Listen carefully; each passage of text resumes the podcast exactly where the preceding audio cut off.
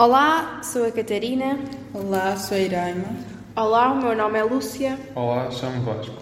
Gravamos este podcast no âmbito da Unidade Curricular de Economia Europeia do terceiro ano de Economia da Universidade de Aveiro e hoje vamos falar do euro, a moeda oficial de 19 dos 27 Estados-membros da União Europeia e que este ano celebra o 20 aniversário desde que entrou em circulação.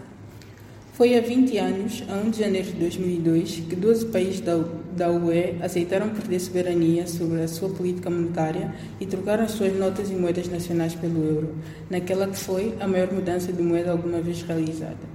Atualmente, o euro é a segunda maior moeda de reserva e a segunda moeda mais transacionada no mundo, a seguir ao dólar dos Estados Unidos. Nestas duas décadas, o balanço que se faz da moeda única é bastante positivo. O euro contribuiu para a estabilidade, competitividade e prosperidade das economias europeias, protegendo-as da volatilidade das taxas de câmbio.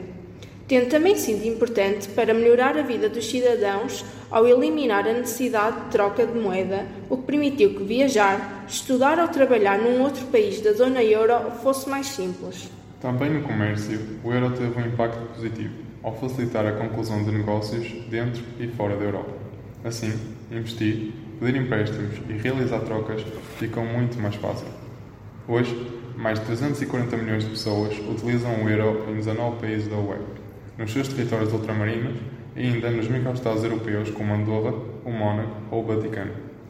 Para aderir à moeda única, é necessário garantir o cumprimento de quatro condições propostas pelo Banco Central Europeu, de modo a que a integração no euro seja feita de uma forma suave. São eles a estabilidade de preços, já que a taxa de inflação não deve exceder a 1,5% as taxas dos países com melhores resultados, ter finanças públicas sólidas e sustentáveis e participar, pelo menos durante dois anos, no mecanismo de taxas de câmbio. E garantir que a taxa de juros de longo prazo não exceda em 2% as taxas dos três Estados-membros com melhor desempenho em termos de estabilidade de preços.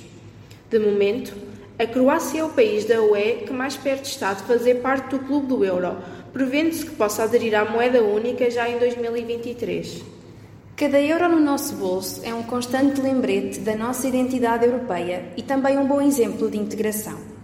Ao celebrar este 20 aniversário, a UE continua atenta às mudanças na economia e trabalha para reforçar o papel internacional do euro.